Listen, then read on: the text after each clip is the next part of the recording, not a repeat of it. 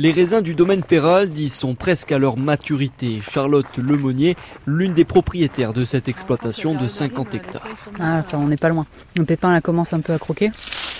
C'est pas tout à fait ça, on a encore un petit peu de, un petit peu d'amertume, mais euh, on sent déjà le sucre euh, qui est bien présent. Ça colle un peu les doigts, c'est bon signe. La date de lancement des vendanges, c'est un élément crucial dans la fabrication du produit final.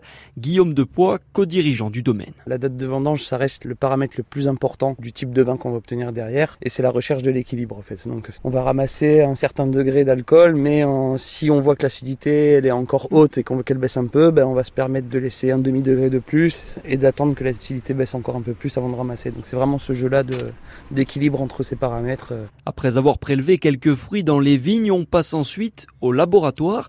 Il s'agit d'analyser la qualité du raisin.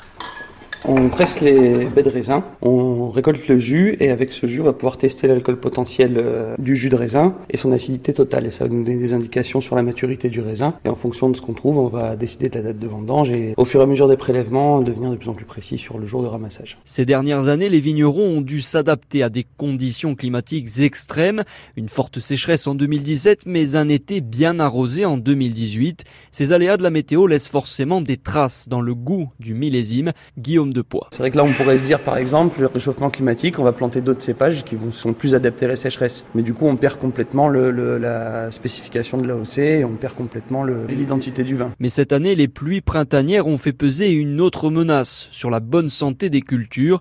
L'humidité favorise le développement du mildiou, une maladie de la vigne redoutée des viticulteurs. Selon les années, on va avoir une forte pression ou une, euh, ou une pression très faible. Là, cette année, c'était vraiment une très très forte pression. On a eu beaucoup de mal à endiguer le, le phénomène. Mais voilà, si on, couvre notre vigne un maximum et toujours euh, en étant toujours alerte sur la pluie qui va arriver derrière et qu'on recouvre derrière, normalement, on endigue les phénomènes. Mais là, même cette année, en, étant irréprochable sur une couverture en cuivre, euh, c'était quand même possible de se faire attraper euh, par la maladie parce que la pression était très très très importante. Malgré tout, au domaine Péral, dit tous les voyants sont au vert pour ce nouveau millésime.